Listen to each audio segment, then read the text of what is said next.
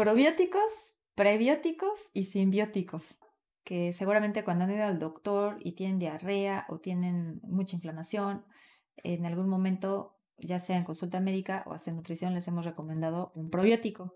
Y van a la farmacia y no saben qué pedir porque hay un montón de probióticos y encuentran probióticos con prebióticos y no saben qué es eso, porque no se utiliza la misma cepa de bacterias para todo. O es muy diferente las que se utilizan para cuando hay diarreas, que hay algunas marcas que todo el mundo, ah, claro, ubican ciertas marcas, pero hay 10 tipos diferentes de lactobacilos, de bacterias, entonces si es por cuestiones dermatológicas o inflamatorias o diarreicas o de gastritis, es el tipo de bacteria eh, que se recomienda. Y eso ya se hace totalmente individualizado. Hola, bienvenidos. Soy la nutrióloga Andrea Villaseñor, licenciada en Nutrición y Ciencias de los Alimentos, y hoy te voy a explicar por qué cuando hay un problema de colitis o una diarrea o después del uso de antibióticos, seguramente a ti o a alguien que conozcas le hemos recomendado o el doctor, el médico le ha recomendado el uso de probióticos y vas a la farmacia y te encuentras que hay un montón de tipos diferentes y unos con algunas fibras y otros no y con prebióticos. Así que hoy te voy a explicar cuál es la diferencia entre cada uno. Bienvenidos.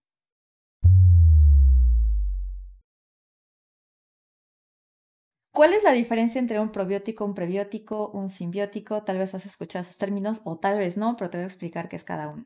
Entonces, un probiótico es una bacteria. Hay diferentes tipos de bacterias y si tú buscas en una farmacia, que ahora cada vez es más común escuchar sobre probióticos o tal vez después de algún proceso infeccioso te han recomendado tomar alguno, es importante que sepas que hay más de 20 tipos y no todos son para lo mismo. Así que dependiendo cuál es la situación, es el tipo de probiótico que se tiende a recetar o a recomendar.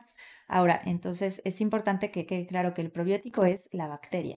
Y estas bacterias son normalmente parte eh, habitual o común de tu microbiota, como lo platicábamos en el tema de microbiota, que tienes un montón de tipos de bacterias en diferentes partes del cuerpo, pero las que normalmente vas a encontrar para farmacia es para cuestiones digestivas. Entonces, estas bacterias, dependiendo del tipo, pues sus alimentos, es decir, lo que va a ayudar a que se mantenga en un equilibrio en suficiente calidad y cantidad, es el alimento del que dependen y generalmente son diferentes tipos de fibras. A esto es a lo que le vamos a llamar un prebiótico, o sea, previo al biótico, a la bacteria.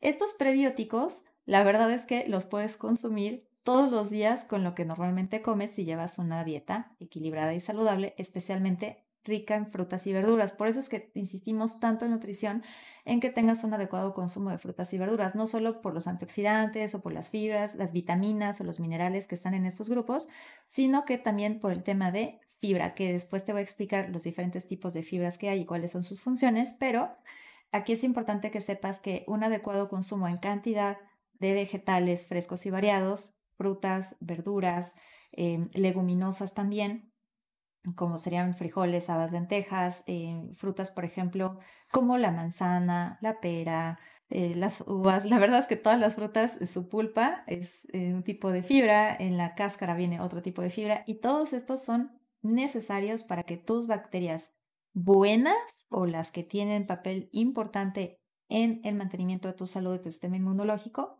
se mantengan en este equilibrio.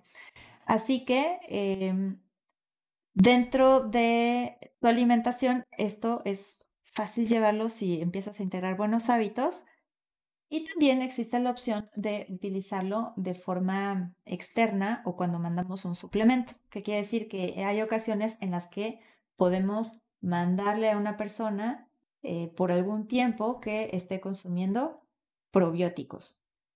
Estos probióticos hay de diferentes tipos, como te decía, dependiendo qué estás presentando, es el tipo de probiótico que se va a mandar. Y cuando hablamos de un probiótico, si tú te eh, vas a la farmacia y buscas o lo checas en línea donde tú prefieras, puedes encontrar que hay lactobacilos, hay bifidobacterias, hay eh, acidófilos, plantarum rhamnosus, hay muchos tipos y como te digo, depende para qué sea cada uno, porque cada vez hay más y más evidencia y más estudios que tienen también un efecto directo con el desarrollo de ciertas enfermedades, de procesos inflamatorios, de procesos autoinmunológicos, de dermatitis, entre muchos otros, además de digestión.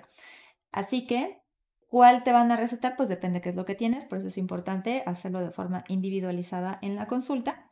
Pero dentro de tus hábitos normales, entonces tú asegúrate de consumir siempre al menos dos o tres porciones de fruta, de verdura, que eso normalmente lo vamos a recomendar en tu plan de alimentación. Por supuesto, si estamos hablando que tienes problemas de glucosa, ya sea por diabetes, resistencia a la insulina, hígado graso, cualquiera de los temas que estemos trabajando, pues van a ser alimentos de bajo índice glucémico, como lo hemos platicado en el tema de índice glucémico.